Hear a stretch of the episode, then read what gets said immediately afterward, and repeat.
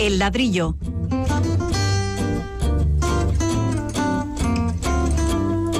El programa divulgativo de Radio Vitoria dedicado a la arquitectura y el urbanismo.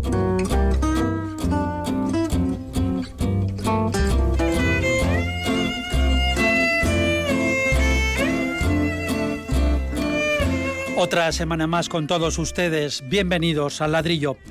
Hoy vamos a hablar de cercanos espacios urbanos que se han recuperado, en concreto en la zona de Médico Tornay, en Judimendi. Además, tendremos un invitado Donostierra que construye viviendas utilizando contenedores marinos, esos que vemos apilados en los puertos y en la cubierta de barcos gigantes.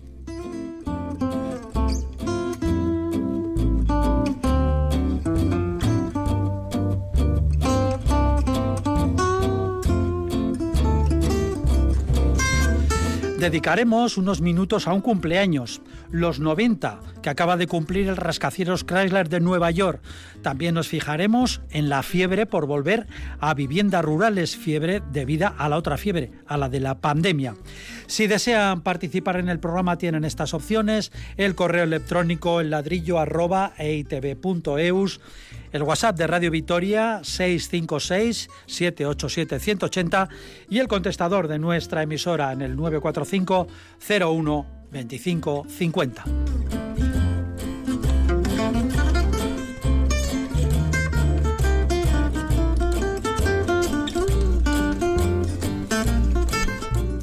Y como aquí en Radio Vitoria mantenemos estrictas medidas de control sanitario, nuestros colaboradores siguen en directo, pero por teléfono. Son, como siempre, los arquitectos y urbanistas. Pablo Carretón, bienvenido, buenas tardes. Buenas, un saludo a todos. Y Fernando Bajo, un saludo. Muy buenas. En el control central de la emisora está y se encarga de la realización técnica Pachi Meave, les habla Paco Valderrama.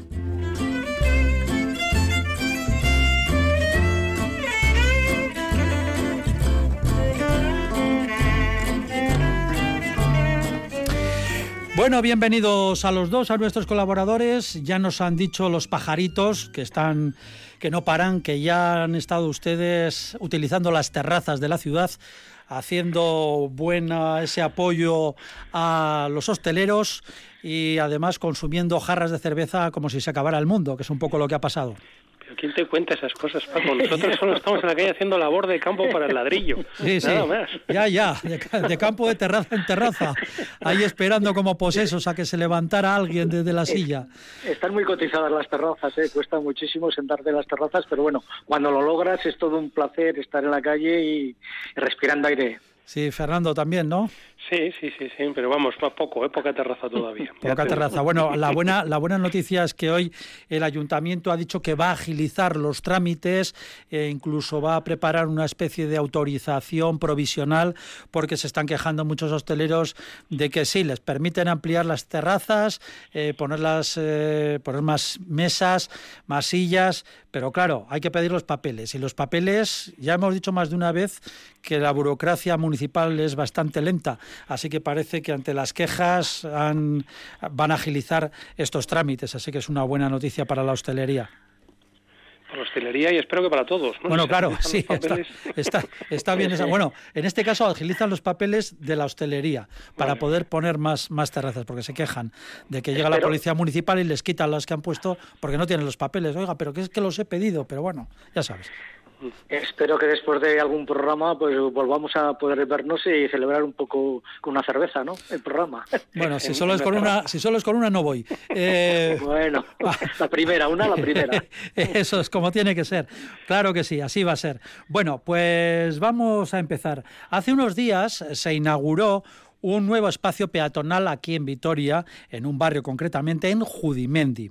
Son 5.500 metros cuadrados que antes servían como aparcamiento, era un aparcamiento encajonado entre edificios de viviendas de alrededor con estrechas aceras, era un lugar, la verdad, bastante agobiante y nada satisfactorio. Además, eh, hay que señalar que es un espacio muy complicado de ordenar al tener distintos niveles. Bueno, pues han estado 10 meses de obras en esa zona y la verdad es que el resultado es espectacular a la vez que aparentemente pues muy austero. La inversión del ayuntamiento, con aportación también del gobierno vasco, ha sido casi de un millón de euros. Ustedes, por orden del ladrillo, evidentemente, han pasado por allí, han echado un ojo. ¿Cuál es su opinión? Porque es un espacio muy complicado, como decíamos. Son dos placitas triangulares, ordenarlo no parece que sea fácil. ¿Quién quiere empezar? Pablo. Eh, vale, bueno, pues sí, la verdad es que tienes toda la razón. Es un espacio muy complicado, pero complejo, porque eran unos espacios residuales en cuanto a ese tipo, vienen de un plan parcial, de una ordenación urbanística que apenas dejaba espacios de zonas verdes o de plazas, incluso eh, no tenían equipamientos, eran unos bloques, eh, parte de una manzana que hacía calle, y estos espacios residuales eh, incluso se ven agravados porque porque estaban eran eran aparcamientos de coches, ¿no? Entonces este cambio creo que, que, ha resultado una mejora espacial que, que los vecinos lo van a celebrar porque ha quedado dentro de esa complejidad que tienen esos espacios, ¿no? Un poco articulados, triangulares, pues ha quedado fenomenal. Yo creo que ha sido un mérito del ayuntamiento y una recuperación de un espacio para, para los vecinos. Me parece que, ha quedado muy bien. Sí, además ha sido, es un espacio en un barrio, o sea, en un barrio que no es, no es el centro de la ciudad y de repente todos esos vecinos, esa zona encajonada que estaba, respira con una amplitud bastante interesante, ¿no, Fernando? Bueno, ya sabes que o ponga usted la pega, ponga la pega. Exacto, ahí, ahí va yo, para eso me llamas, ¿no? hombre, claro, claro que sí, claro que sí. bueno, yo, yo, distinguiría una, el hecho de recuperar un espacio mm, al coche, ¿no? O sea, el coche evidentemente, y ya sabes nuestra opinión siempre, pues hay que quitarlo de la vía pública y hacer que ese espacio gane para, para el peatón o para el ciudadano en general, ¿no? Eh, el, el, problema es, eh, claro, el espacio es difícil, desde luego, son restos, son triángulos, pero, pero al final, fíjate, he ido a visitarlo un par de veces porque fue el fin de semana y, y me sorprendió porque no había mucha gente, hacía calor y, y, como es una superficie muy dura, en realidad solo hay nueve árboles, bueno, nueve más uno, que está ahí justo en una de las entradas, diez árboles, ¿no? Y es un montón de superficie de dura, ¿no? O sea, granítica y, y de, y de adoquín cerámico. Hay también unos bancos grandes, enormes. Sí, pero unos bancos enormes en los que, vamos, he vuelto hoy al mediodía, no justo antes del programa. He dicho, no vaya a ser que sea el fin de semana cuando no, no hay gente usándolo y resulta que entre semana hay más gente usándolo. No está nadie sentado en el banco. Y sin embargo, en las bocacalles que tiene, si lo recordáis, que hay como unas terrazas y unos arbolecitos y unos árboles eh, de mayor porte, ¿no? Y una sombra, por supuesto. Pues, sin embargo, había bastante gente, ¿no? Entonces, al final me he preguntado, decir, eh, quizá eh, lo que se está formando en este espacio, con superficies tan duras, es un, lo que se llama el efecto de, isla de calor, ¿no? que se llama mucho en las ciudades, porque superficies tan duras, los días muy calurosos, lo que hacen es absorber mucho calor. ¿no? Y realmente ahí hacía más calor que en esas bocacalles en donde estaba todo el mundo. ¿no? Y bueno, la reflexión que quería traer a la radio era esa precisamente, ¿no? Resulta que las bocacalles están más en sombra, que tienen más árboles, que, que también tienen bancos y una tiene incluso un juego de niños, ¿no? Están eh, más ocupadas que lo que es el espacio en sí de Médico Tornay, que precisamente yo creo que es por ser tan duro y por tener tan poca vegetación, tampoco césped diríamos también, pues hay una mayor temperatura que en el resto, ¿no? Entonces, no sé, yo me gustaría que Vitoria fuera poco a poco eh, quitando asfalto, quitando pavimento, quitando granito, quitando baldosas y, y, ganándoselo a la naturaleza, que a mí me parece que es una de las mejores aliadas respecto de estas cuestiones del cambio climático, el calentamiento global y todas estas cosas que sufrimos. Sí, pero ¿cómo arregla eso ahí, en ese espacio tan complicado, como decíamos, con fachadas quebradas, eh, que no, no son lineales? con la misma geometría, Paco. En vez de dos triángulos de adoquín cerámico, dos triángulos verdes plantados llenos de árboles. Llenos de bueno también han puesto algún árbol sí bueno 10 dice que hay en total. 9 más 1 10 los, los he contado ¿eh? o sea, son exactamente eso. Yo he hecho de menos un poquito más verde. Más, frescor más frescor eh, sí quizá quizá pueda haber un diseño de alguna marquesina una zona sombría. Eh, quizá igual no tiene esa superficie para que tenga ese empaque de, de jardín, no, no, no lo sé, eh, por ese tema no esto. Eh, yo por dar otros datos también, eh, claro, es un barrio, es un barrio que se comienza en el año 65, cuando se hacen las casas es en los años 70, han pasado ya 50 años, 50 años que han estado los coches ahí y tranquilamente aparcados. tiene 1.150 viviendas y la densidad, que alguna vez hemos hablado de densidad, y eso que no nos gusta dar muchos datos, son de 344 viviendas por hectárea. Normalmente suelen ser 75 viviendas por hectárea. Eh, tiene 344, ¿qué quiere decir? Que es todo residencia. O sea, hay unas calles, unas calles estrechas que hemos comentado y las 1.150 viviendas que, que se han construido. Entonces, claro, es un barrio que, que, apenas tiene equipamiento, tiene zonas verdes, no, no, no tiene nada, ¿no? Más que esa densidad tan, tan bestial. Bueno, tienes el parque al lado, el parque de Jodimendi. Sí, pero ya no es el polígono, ya no, es, El, ya, no es este polígono. sí, sí, está, está cerca, igual también lo de Simón Bolívar, puede ser, pero, pero en esencia, ¿no? Lo que es, marca el ámbito del plan parcial eh, nos da estos datos. El recuperar estos triángulos, pues eh, sí que sí que estoy de acuerdo con Fernando que quizás sea un poco duros y son más amables las bocacalles, por esas, esas bocacalles tienen ese, ese, ese sentido peatonal y, de, sombra que, está muy bien.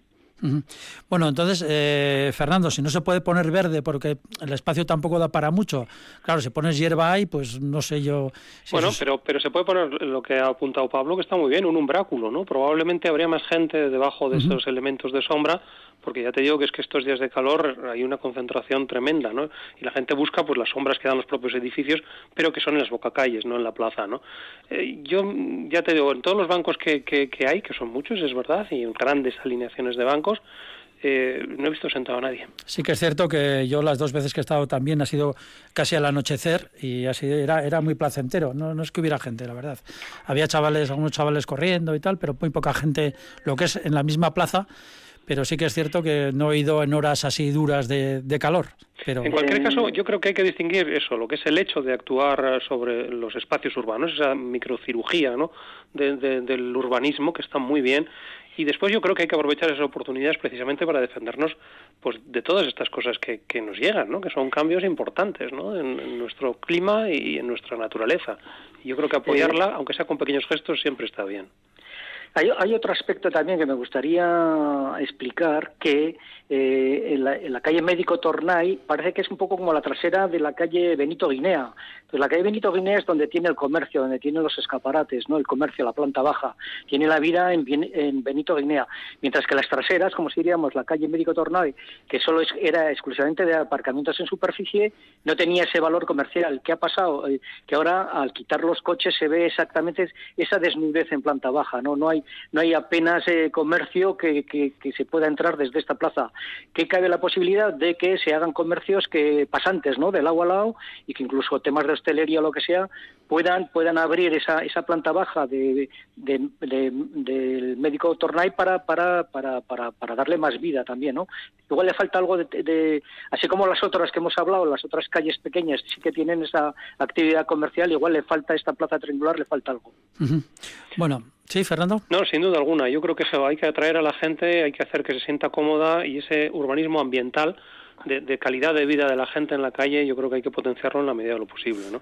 Y curiosamente, pues el Castillo de Quejana y todas estas que son las, las perpendiculares, las bocacalles, ya lo tienen. O sea que yo creo que sería cuestión de ampliar esa naturaleza hacia, hacia lo que es el espacio recién urbanizado. O sea que, bueno, ustedes creen, eh, para mejorar, para mejorar esta, esta nueva plaza, este nuevo espacio urbano peatonal, eh, sería relativamente fácil de mejorar, ¿no? Poniendo un umbráculo, poniendo algo... sí, sí. sí facilitando los comercios y haciendo que tuviera más vida, ¿no? que no fuera simplemente un espacio que se ha vaciado, ¿no? sino que es un espacio que se ha vaciado de coches pero se ha llenado de otra cosa, ¿no? de actividad urbana. De todas yo creo que tiene gran futuro, ¿eh? tiene, yo creo que tiene gran futuro ese espacio, o sea, ese espacio se ha puesto en valor y, y, creo que los vecinos y los comerciantes le darán vida y espero que igual de aquí a un año pues sí podamos hablar de, de, esta plaza. Sí, ahora yo creo que es un poco el, lo que dice Pablo, es la, la hora de los vecinos, ¿no? La hora de los vecinos, de los eh, comerciantes, que empiecen ahí a revolver un poco, a ver qué se puede hacer, ¿no? Sí, sí, sí. Sería lo, ideal. De todas formas, eh, por quedarnos también con, otra parte positiva, eh, está bien estas intervenciones que luego son mejorables o no en barrios que no son, eh, como decíamos, el centro y recuperar estos pequeños espacios. Bueno, son 5.500 metros, pero estos son como manchas que, que van, manchas positivas, ¿no? Que van Sí, sí, sí, yo creo que ha mejorado el barrio, ese espacio, es esa cirugía urbana que están realizando ya llevan años, recuperando espacios eh, para el ciudadano, que me parece que, este es un eslabón más de esa cadena y, que, haya muchos más, ¿no? Me, me parece de esta manera pues dar la enhorabuena.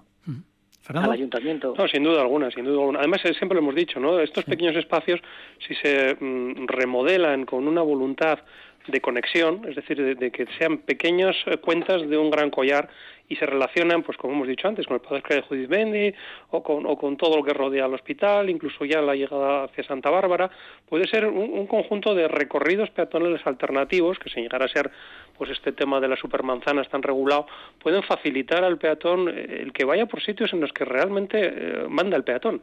Y además se puede percibir la ciudad de una manera muy distinta, no por calles rectas, eh, eh, alineadas y, formales, vamos a decir, sino yendo de espacios en España, ¿no? De, plazoleta en plazoleta, ¿no? Un poco lo que pasa en Roma casi, ¿no? Que uno va descubriendo una plaza detrás de otra. O pasa también en ciudades más pequeñas, eh, castellanas, o incluso en pueblos grandes de, otras zonas, que, bueno, pues que vas con una calle principal, pero te metes por otra y de repente encuentras una, una placita mínima y luego pasas a otra y, es agradabilísimo. Igual hay una pequeña terraza, una fuente y descubriendo, descubriendo esas plazas que de repente las encuentras y si encima tienen vida, vida ciudadana, pues muchísimo mejor. Pero sí, esas, esos descubrimientos que haces al pasar por una ciudad.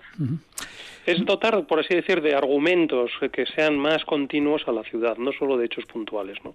Pero bueno, e, e, esa es la línea, o sea que está bien hecho. Bien, pues ahí lo dejamos, así que mejorable, pero bueno, bienvenido sea ese nuevo, ese nuevo espacio. Desde el ladrillo, ahora cambiamos de tema, mandamos una felicitación de cumpleaños con tarta virtual y todo. Son muchas velas, eso sí, 90 velas. Son los años que cumple nuestro protagonista, que es el rascacielo Chrysler de Nueva York aunque la ciudad, es, hay que decirlo, está pasando uno de sus peores momentos de toda su historia. Eh, se superan ya los 16.000 muertos por coronavirus solo en la ciudad de Nueva York, no en el estado, que pasan de los 30.000. Pero bueno, vamos a olvidarnos por unos momentos de la tragedia, por unos minutos. ¿Qué tal lleva el rascacielos Chrysler los 90 años que cumplió el 27, el 27 de mayo? Un rascacielos Ardeco. Yo creo que fantástico, ¿no? Yo creo que sigue siendo uno de los grandes iconos de la ciudad más internacional del planeta, yo creo, ¿no? Y esa, ese remate de acero inoxidable tan brillante y tan decorado, pues sigue siendo, pues vamos, el recuerdo de todo el mundo, ¿no? Tanto haya estado o no haya estado en Nueva York, porque se le identifica con ello, ¿no? Eh, fíjate, Paco, tendríamos que hacer una, una serie, se está ocurriendo ahora, de, de, las historias de los edificios, ¿no? Porque este también tiene una historia muy interesante, ¿no? Y podríamos celebrarlas y contarlas, que no sé si es el día, pero si te parece la podemos contar también. ¿no? Sí, claro. Eh, el, el, el, este edificio, vamos, el Chrysler, es en realidad el, el reto mm, de la competencia de dos ex socios dos ex socios arquitectos. Y, eso es lo más interesante de este edificio, ¿no? Se mosquearon. no, no, claro, se enfadaron. Después a cada uno le encargaron un arquitecto, eh, bueno, un, un, rascacielos distinto por parte de promotores distintos dentro de Nueva York y se miraban de reojo siempre a ver quién lo iba a construir más alto, ¿no? Y en ambos casos los dos edificios subieron muchísimos más pisos que los que tenían inicialmente, porque estaban en esa carrera de decir, este ha subido un poquito más que yo. La semana siguiente daba otro proyecto distinto y subía un poquito más. Y estaban así, un tete a tete curiosísimo, ¿no? Hasta que eh, al, arquitecto del, Chrysler, que era un tipo muy, muy inteligente, se le ocurrió hacer una pequeña trampa, ¿no? Y, esa trampa fue la de instalar eh, dentro del edificio, sin que nadie lo viera, tres piezas gigantes que iban a formar el último día de montaje eh, la coronación del edificio, ¿no? La gran una, aguja. que tiene. Eso es. Pero claro, la aguja no sabía nadie que estaba ahí dentro, porque se montó dentro y los mismos operarios sabían muy bien para qué era. Y justo cuando ya se dio cuenta de que su competidor le ganaba y creía que él ya no podía subir más pisos, hizo sacar desde dentro del edificio la, eh, la aguja con unas grúas tremendas y creo que en cuestión de 90 horas o algo así, montó los últimos 50 eh, metros o 56 metros para ganarle a su antiguo socio y gran competidor. ¿no? Y eso es lo que vemos hoy día, precisamente, esa gran aguja que le convirtió durante unos meses, pocos, en el edificio más alto del mundo. Pablo. Sí, la verdad es que el Chrysler eh, marcó una época, ¿no? Eh, se inaugura en 1930, un año antes había estado en 1929 la Gran Depresión. Entonces es un, es un edificio que, que es un poco eh, el acabar la época de las artes figurativas, ¿no? del Art Deco. Eh, la industria ya entraba en todos los países después de la Primera Guerra Mundial entraban en la en la economía de guerra en la que en la que había que, que eh, quitar todos los gastos superfluos. Lo que comenta Fernando es que esa, esa, esa torre, ese remate, costó muchísimo dinero porque era, era, era una, una, especie de, artesanía, ¿no? De operarios eh, eh, con, bastante caro, ¿no? Y entonces eso eh, ya llega a la Gran Depresión y toda esa forma de hacer arquitectura, esos, esos iconos que, que, vemos, pues ya desaparecen porque entran ya más racionales los, los rascacielos, etcétera, ¿no? Marcó esa época. Luego es curioso porque tiene una referencia que es hay un parque temático que es el Dreamland en 1904 eh, que, es un parque en, los que tiene un edificio que es la, Torre del Faro, la Torre del Faro, que tiene ese mismo remate o parecido, y en él se inspira el arquitecto para, para hacer este remate para el, edificio, el Chrysler. Entonces tiene muchas historias, tiene, tiene cantidad de historias, tiene unas gárgolas impresionantes, tiene eh, los motivos o los símbolos de, la Chrysler, ¿no? En cuanto a, a, los símbolos de la propia marca de coches. Eh, es muy interesante. Luego ese, ese, ese pasar de una época una época a otra época después de la primera guerra y, presentando ya la, segunda guerra.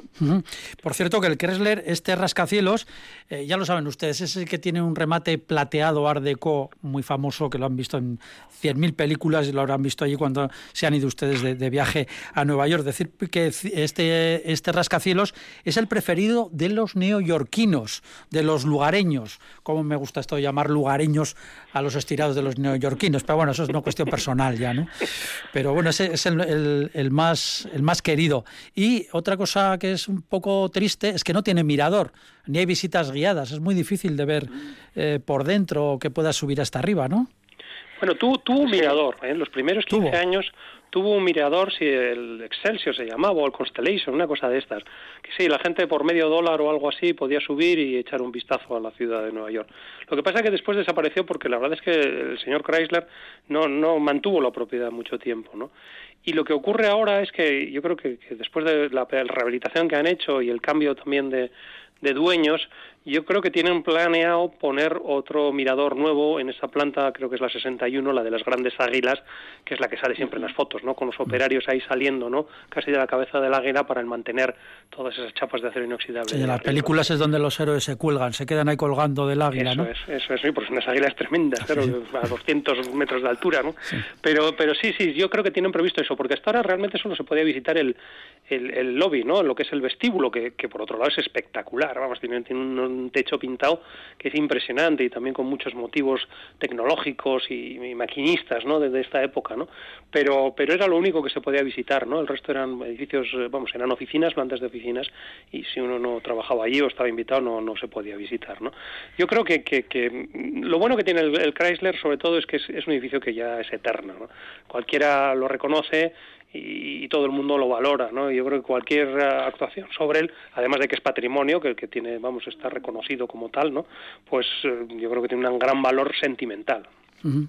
¿El Chrysler o el Empire State? Bueno, el Empire State fue el siguiente más alto del mundo. Once meses después, que es lo que poco que le duró a este edificio es el más alto, pues salía otro mastodonte que era que era el Empire State. Sí, y el edificio que hace competencia que has comentado, Fernando, era el Manhattan Bank, que luego lo coge Trump. es la, Torre Trump hoy día. La Torre Trump. Figúrate qué coincidencias.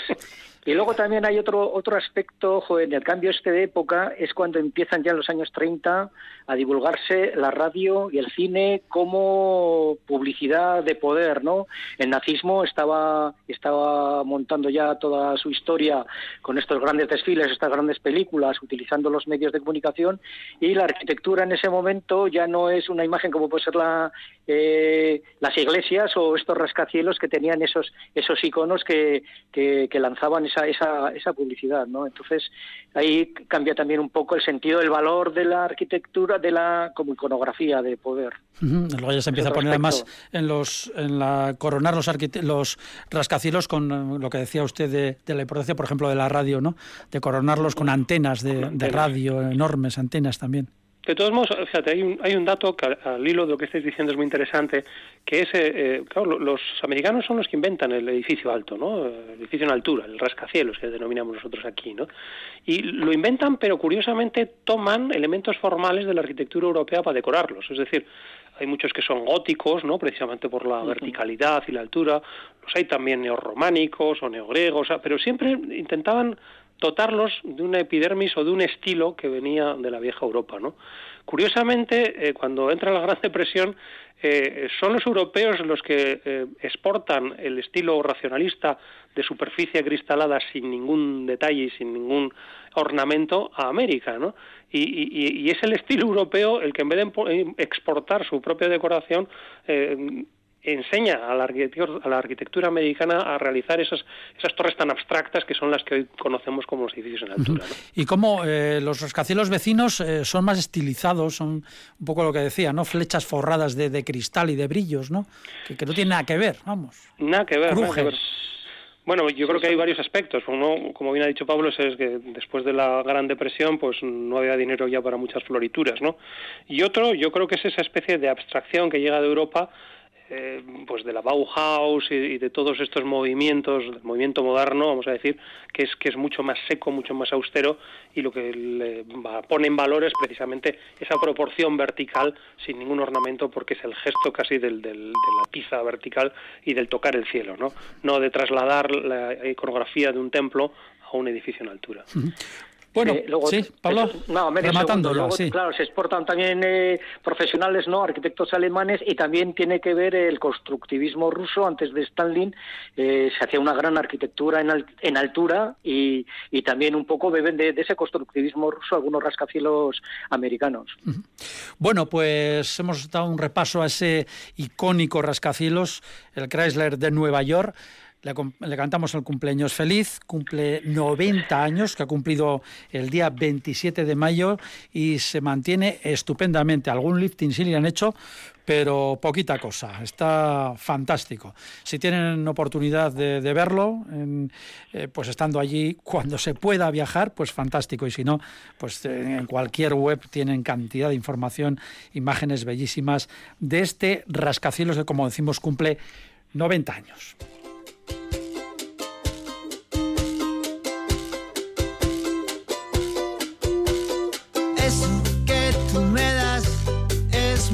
Más de lo que pido.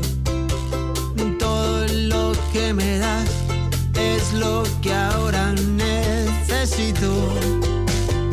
Eso que tú me das no creo lo tenga merecido. Por todo lo que me das te estaré siempre agradecido.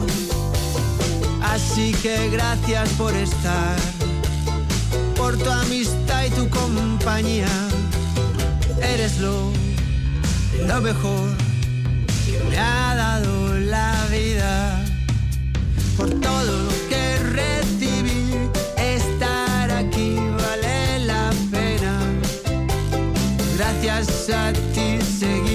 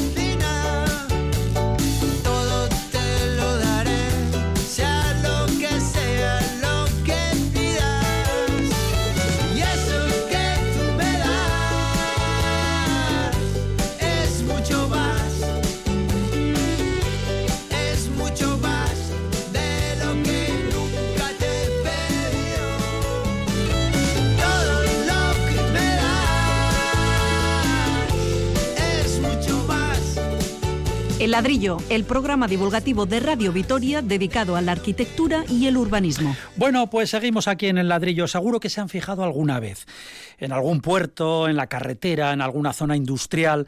Son los grandes contenedores metálicos en los que viajan por todo el mundo las mercancías.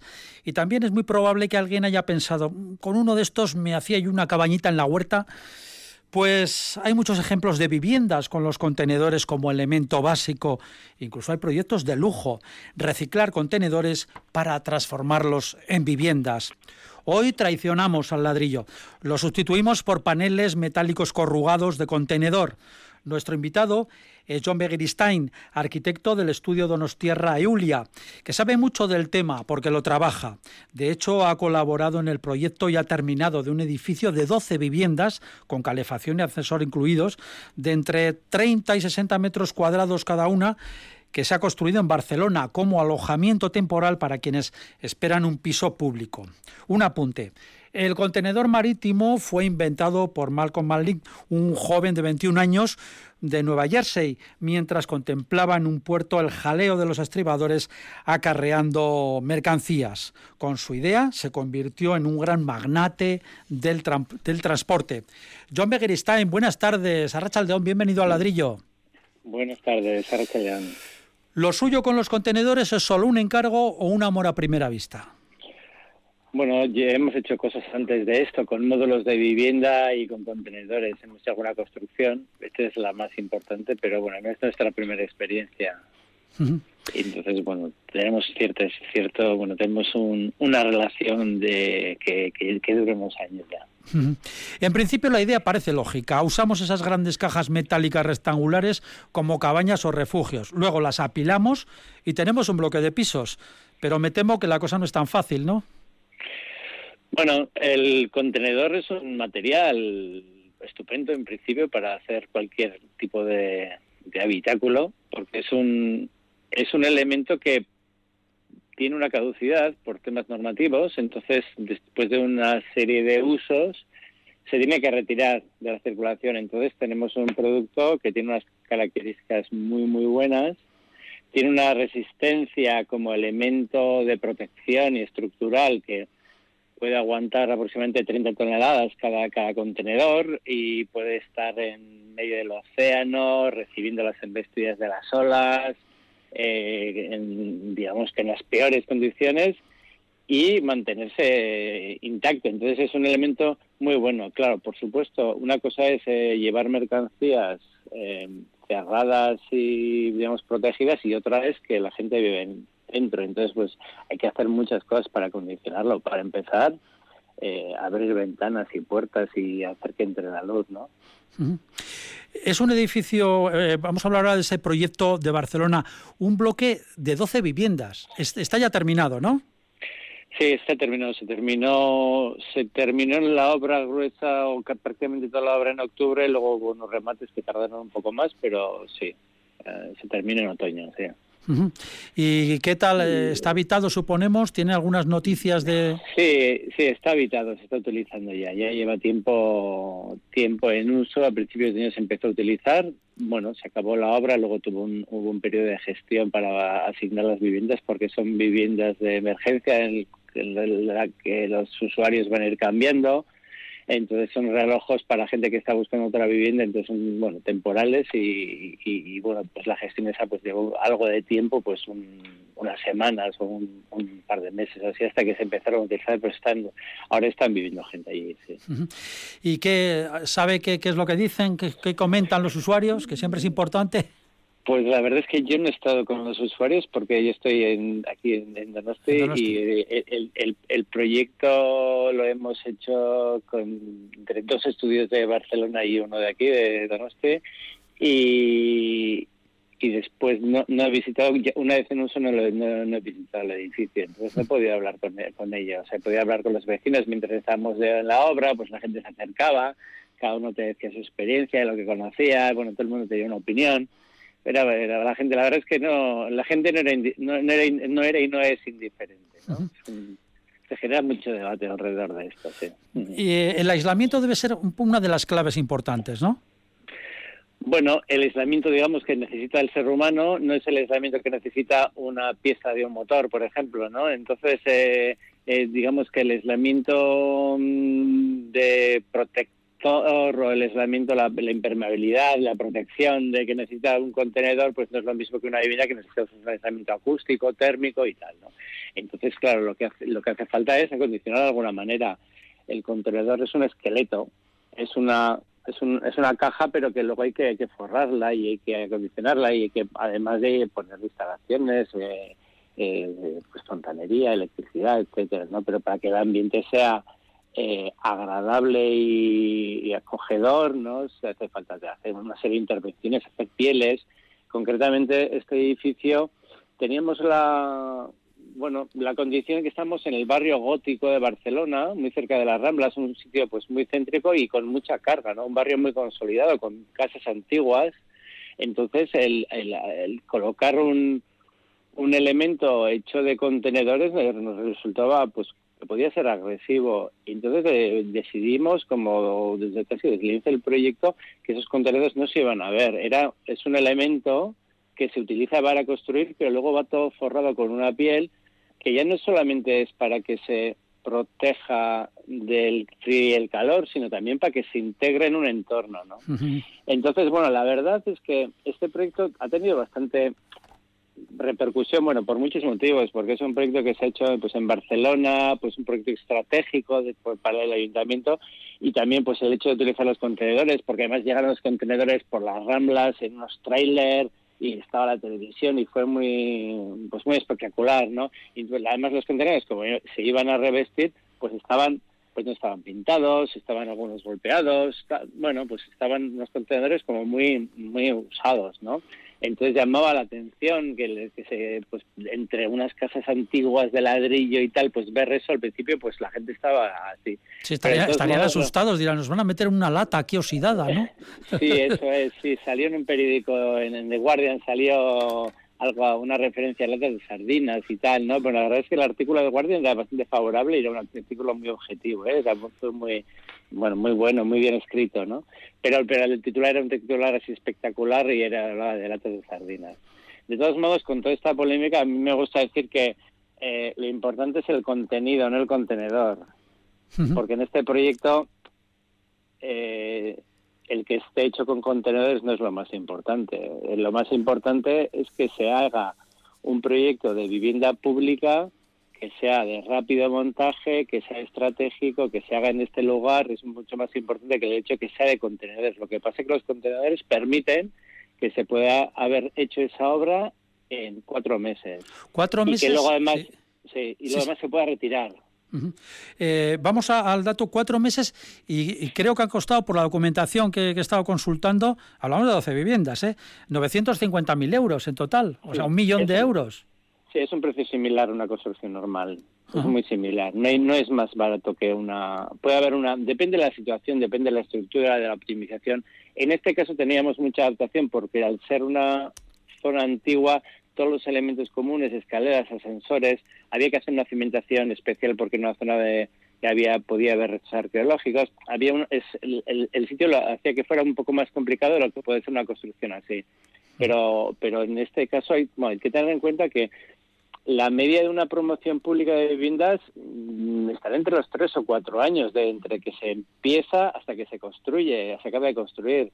Y esto se ha hecho aproximadamente en un año toda esa gestión la obra propia, el momento en que estuvimos montando los contenedores, se montaba más de una planta al día. Es una, bueno, es, es muy rápido, además con los medios tampoco muy lujosos, ¿no? No es una obra como una obra faraónica, es una obra, digamos, de con presupuesto, pues, a, modesto, ¿no? Sí, eh, eh, sí, diga, diga, sí. Sí, no, entonces que, que la que hay que tener en cuenta, no hay que, el, cuando se habla de coste de una obra, eh, no creo que haya que valorar solamente eh, el coste, el, dinero que ha costado. El dinero, también el tiempo, el tiempo, ¿no? Claro. El tiempo, porque si el tiempo es oro. Haciendo, es, sí, sí, vamos, si vas a estar cuatro años para hacer una, una promoción, pues a hacer una, una construcción de estas y vas a, y de esos cuatro años vas a estar uno, pues tienes tres años de uso, tres años más de uso.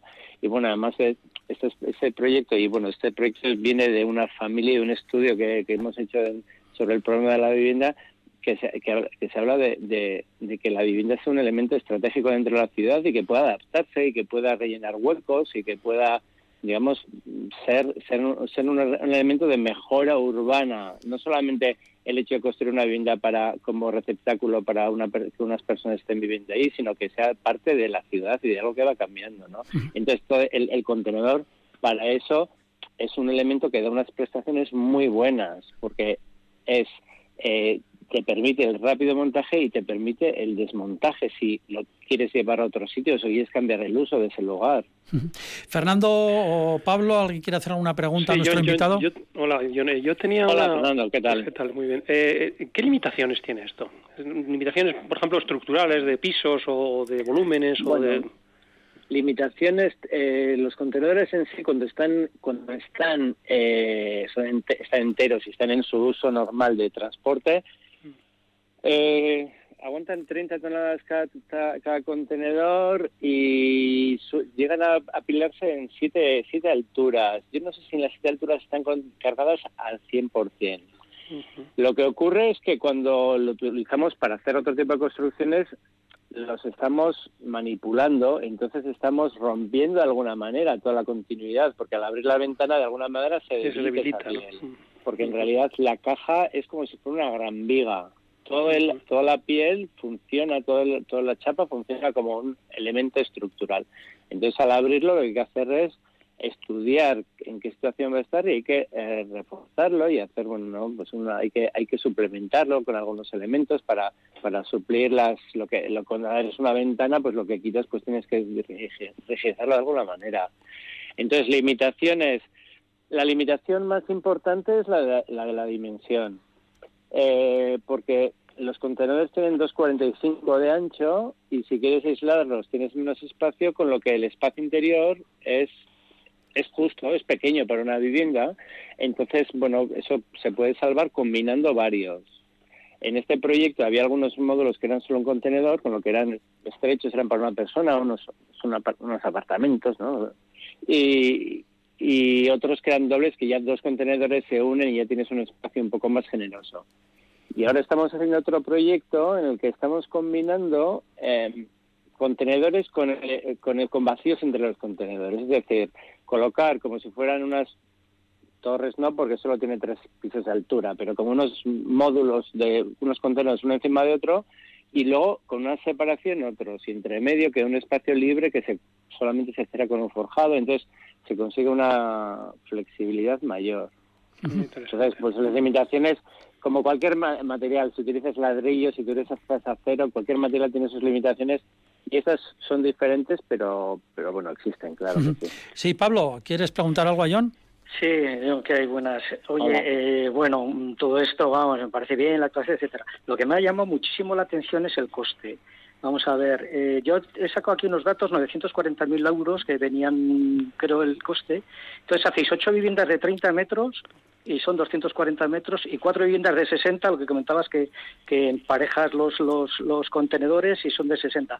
Salen 480 metros, 940 bueno, hay elementos, hay elementos comunes y hay una planta baja y un, hay un centro, un sí, sí, común en la planta baja. Sí, sí, sí, te, te, comento. Me sale 1.958 euros metro cuadrado de vivienda. Aquí en Vitoria, eh, aquí en el País Vasco, estamos haciendo viviendas, vivienda privada, por 1.000 euros metro cuadrado, incluido el ascensor, que el ascensor normalmente para que sea rentable, pues más de 20 viviendas, porque si no luego los costes de mantenimiento, etcétera. Habéis hecho una promoción de un ascensor para 12 viviendas y cuesta 1.958 euros metro cuadrado. Con, con una construcción tradicional o con una construcción prefabricada de elementos de madera. acabo, acabo, acabo, acabo, un segundo, un segundo, que acabo. Eh, aquí podríamos hacer 24 viviendas en vez de 12 como, como habéis hecho ahí. Por otra parte, creo que 12 viviendas en una política... acabo, acabo, acabo. acabo, No, no, espera un momento, espera un momento. Con los números que has hecho, como has hecho mal la cuenta de la superficie, ya no son los números que dices. Entonces no harías 24, harías menos. De todos modos, yo he dicho antes que esta vivienda no es más barata que otra. y de hecho, si tú haces una vivienda prefabricada, no es más barato que una vivienda hecha in situ. No he dicho en ningún momento que sea más barato. Eh, lo que, lo que sí es verdad, lo que, lo que sí es verdad, no, puedes hacer 24 viviendas por eso, No, no, que no puedes hacerlas porque te estoy, respondiendo que no está hecho bien las cuentas. que no has hecho bien la superficie, porque no has contado toda la superficie, ni has contado elementos comunes, ni has contado, ni has contado la, el, el, Sí, el equipamiento sí. que hay en planta baja. Entonces, Sí. bueno, y de todos modos, te- de todos modos te respondo que, Sí. que, que no he dicho en ningún momento que sea más barato. Y si tú quieres hacer una, si haces una, una construcción prefabricada, puede ser de muchos tipos. Puede ser de hormigón, puede ser de acero, de contenedores, o puede ser de muchos tipos. Los contenedores marítimos son uno de ellos. Si tú Yo- coges yo el coste, el coste que tiene... que en elementos comunes, incluidos los elementos comunes en las viviendas, son mil euros metro cuadrado, que incluido el ascensor, las escaleras, etcétera. O sea que eh, me sorprende muchísimo, o sea, este coste. bueno, otra, cosa, los promotores privados creo que no van por la línea de contenedores porque no les salen los números tampoco, porque esta esta promoción es con dinero público, con dinero público, no es con dinero privado. Yo creo que los promotores no van a ir por ese por esa línea. Y luego la promoción me parece 12 viviendas para con una de escalera, me, per- me parece que en Barcelona puede haber edificios para rehabilitar para meter 12 viviendas. Y luego eh, habéis ocupado un espacio que puede ser un, un espacio libre para el barrio que está con unas densidades altas y me- no sé, no no no no no, no entiendo la no, no la entiendo la verdad. No entiendo la, la promoción. No, no la bueno, ya- ya- Bueno, ya- punto de. Aquí, tenemos una, pa- una parte que no que no parece que esté muy contenta con la con la promoción. Bueno, es una Es es, que una carísimo, promoción que es ha, carísimo. es una es una promoción que ha es una promoción que ha promovido el Servicio Social del Ayuntamiento que utiliza de manera temporal un, un espacio que es que es una una parcela eh, hombre, claro que es pública, es que el edificio es público. Y Sí, sigue. Siendo, y sigue siendo público, es vivienda pública, claro que es público, por una supuesto. una una no ya vas a hacer una sí. vivienda pública en una... Para, bueno, para cerrar este, no. este tema ya eh, y terminar ya, lógicamente estamos casi fuera de tiempo. Eh, eh, John, en, en Euskadi habéis hecho algún tipo de, de trabajo, aunque no sea vivienda comunitaria, no sé, eh, el trabajo en, con contenedores. Eh, no, bueno, hicimos hace mucho tiempo un módulo de vivienda, pero solamente era un módulo, un módulo experimental, no hemos hecho otro. Ujú. Por cierto, John, John, ¿cuánto, ¿cuánto cuesta un contenedor en crudo? Eh, depende de las- del estado y depende del mercado, porque eso es vari- muy, muy variable. sí, Entonces, eh, eh, pues pueden dar entre los 1.500 y los 2.000 euros. Ujú. y, y otra cosa, Entonces, esta si comparas, por, digo, por responderle un poco a, a- a los arquitectos que no me acuerdo el nombre, Ah, Pablo, sí. Eh, Pablo, Pablo. eh, entonces, bueno, si hablas de mil, mil, 1.500 euros y son alrededor de 25 metros cuadrados, pues el precio de estructura de solo con estructura es muy barato. Si comparas con una estructura normal de otra cosa. Entonces, si el hecho de que lo hagas en un sitio que tienes que transportarlo, que puedas quitarlo, que puedas hacerlo tal, tal, tal, puedes tener, puedes tener unos costes, pero la verdad, el hecho de usar un contenedor, el, la- lo que lo que ocurre en este caso es que es una obra que se, es montable y desmontable y tiene que hacerse rápido y entonces bueno entonces no es no es más barata Como le- No, eso es un valor, eso es un Sí. valor, que sea desmontable es un valor. De entonces acuerdo. si tú haces solamente el coste de la estructura una estructura no sé si bueno Fernando ya le, le conozco y sé, sé que es arquitecto es buen arquitecto que construye y ya sabe lo que cuesta la, eh, un forjado y un, y un el, esto. Y al final pues cien, ciento y pico euros el metro cuadrado te cuesta te cuesta el, el metro de estructura solamente pelado sin sin nada no y esto tienes en los soportes y tal. Entonces el precio del propio contenedor es barato, es muy económico y además está hecho de un de más Muy- acero cortán, que es un material muy bueno. Muy bien. Eh, John Begristein, pues eh, muchísimas gracias por habernos hablado. Además, hemos estado mucho tiempo hablando de construir con, eh, con contenedores marítimos, que es lo que llama verdaderamente la atención, por lo menos al profano de la arquitectura. Además, hemos visto la utilización de contenedores en muchos otros sitios. Recuerdo, por ejemplo, pues la fábrica de hielo, en, que es un, ahora es un gran bar, un gran pub, que dentro, en, en Valencia, que dentro tiene contenedores como si fueran barras y como si fueran cocinas. Es un, una- un- un edificio precioso. En fin, eh, una... Son, son bonitos los contenedores, Paco. son tienen, no, no, tienen, tienen un atractivo, no cabe la, me- la menor duda. John Begiristain, del estudio Donostierra Eulia, muchísimas gracias por haber estado en el ladrillo. Gracias a vosotros. Un Un saludo. un saludo. Gracias. Un saludo. Adiós.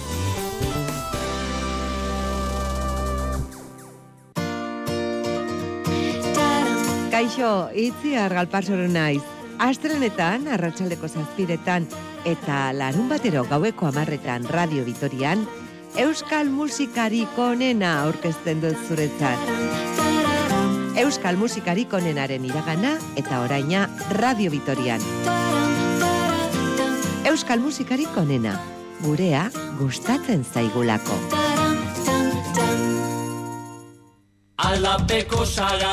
Tras la información, tras ponerte al día de lo que nos acontece, necesitas evadirte, desconectar de la tensión del momento. En Radio Vitoria, todas las tardes, de 3 a 5, tienes un programa con música diferente. En Aldapeco, con Jenny Prieto, puede sonar copla, rancheras, rock, pop, flamenco, temas clásicos, novedades, canciones desconocidas o populares. Es un espacio de compañía en el que también hay tiempo para reflexionar. Aldapeco, todas las tardes en Radio Vitoria. El ladrillo, el programa divulgativo de Radio Vitoria dedicado a la arquitectura y el urbanismo. Y vamos a continuar aquí en el ladrillo. Dejamos ya eh, las estructuras hechas a base de contenedores eh, pero nos vamos a hablar de otras, de otras paredes. Vamos a hablar de otras paredes. Un aspecto muy curioso que une la arquitectura popular y la prevención sanitaria. Hablamos de la costumbre del sur de encalar las paredes. La recoge en un artículo de hace ya unas temporadas, una temporada, el diario El País que firma el reportero Jesús Cañas. Y dice que el encalado es un rito social, dice el autor, que obedece a varios motivos, pero el más importante es el poder antiséptico de la cal. Las epidemias de los siglos XVI al XIX llevaron a los vecinos a encalar las casas, las fachadas, las tapias incluso los cementerios. Un ejemplo muy conocido, bueno, pues los pueblos blancos de Cádiz, por ejemplo, ¿no? Eh, es, interesante en esta época de pandemia, aunque sea desescalada, que podamos hablar de esta, de esta iniciativa, que no parece que sea una iniciativa pues muy oficial, sino algo que popularmente se fue, se fue instaurando. Ese dar todos los años cal a las fachadas, eso lo vemos en Andalucía. ¿Es así, Pablo? Eh, sí, sí, es, curioso, la tradición marca esa sabiduría popular eh, la dan además en estas en estas fechas, ¿no? Como en primavera, cuando cuando igual los insectos o los eh, los bichos empiezan a proliferar y eh, es un material antiorgánico, ¿eh? Eh, mata bacterias, mata insectos y entonces la tradición hace que, que, no, que no perjudiquen a las, a las fachadas de las casas y con esta cal pues repelen todos estos insectos o bacterias que se pueden instalar en esas, en esas fachadas. Hay otro aspecto también curioso que es yo no sé si se hace ahora, pero durante muchos años se, ponía cal a los árboles, no solo a los árboles de carretera, sino a los frutales, ¿no? A los frutales, ¿por qué? Pues para que no subiesen los insectos y entonces veías cantidad de fincas de almendrucos o perales o manzanos con una parte del tronco completamente encalado y decías, bueno, ¿y esto para qué es, no? Y tenía también esas esas esas esas causas, ¿no? Para para evitar estos estos estos insectos. Es muy curioso y la tradición tiene la, la, tradición popular tiene Sí, exactamente. ¿eh? Fernando. Pero fíjate que, lo curioso de esto es que nació para, para combatir ¿no? epidemias, eh, pestes, plagas y demás, y, ha perdido, eh, yo creo que ese fundamento y se ha quedado precisamente en una tradición, vamos a decir que formal, ¿no? O pintoresca en este caso, ¿no? Ha conseguido dar carácter a un montón de pueblos de, de unas determinadas geografías que, que los caracterizan perfectamente, ¿no? Entonces, lo bonito de la arquitectura muchas veces es eso, ¿no? Que, que, el origen de las formas o el origen de ciertos elementos, en este caso un color, ¿no? Y un tratamiento constructivo, muchas veces eh, queda trascendido por, por el resultado final, ¿no?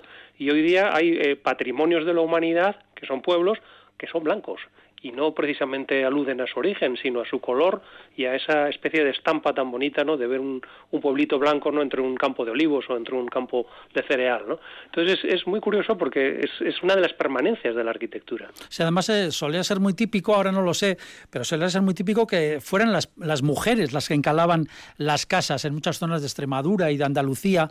Eh, lo hacían además con una vara larga, al final había pues como una especie de escoba, un trozo de escoba eh, cruzado atado y entonces pues pues para llegar más alto, ¿no? Eso lo mojaban en grandes baldes de cal y venga, eh, encalar toda la pared. Es un producto muy barato, ¿no? hidróxido de calcio y, por tanto muy asequible y bueno, pues como la tradición mandaba, pues las mujeres eran las que se ocupaban un poco de la casa, ¿no? Y, se ocupaban del todo de la casa, en este caso incluso de, blanquearla. Luego había otros aspectos de, de, utilizar pigmentos de color, pero encarecían mucho el producto y al final creo que se, se desestimó y, y, siguen con el blanco, que es el más, el más racional, el más barato y el que más la tradición sigue, sigue con Además, además tiene la, virtud también de, de, hacer rebotar el calor, ¿no? Las, vamos, protege contra el calor, que es otra cuestión fantástica, ¿no? En sitios muy soleados. Bueno, pues fíjense, eh, ahora que echamos en falta esos viajes al sur, echamos en falta todo prácticamente, pero estos viajes al sur también. Al sur y a la terraza esa. Y a la, terraza, y a la terraza también. Pero fíjense esta, esta, eh, esta conexión entre encalar las paredes y la situación pandémica que vivimos. El saber popular sabía que la cal era, era un, tenía un valor y un poder antiséptico Em, y, eso lo aprendieron de las, en los siglos XVI a XIX con las sucesivas pandemias y epidemias que se vivieron. Por nuestra parte, esto ha sido todo. Fernando Bajo, Pablo Carretón, pues lo dejamos hasta el próximo ladrillo, la próxima semana. Como siempre. Bueno, como siempre. hasta el lunes que viene. Gracias a todos ustedes también por escucharnos. Gracias.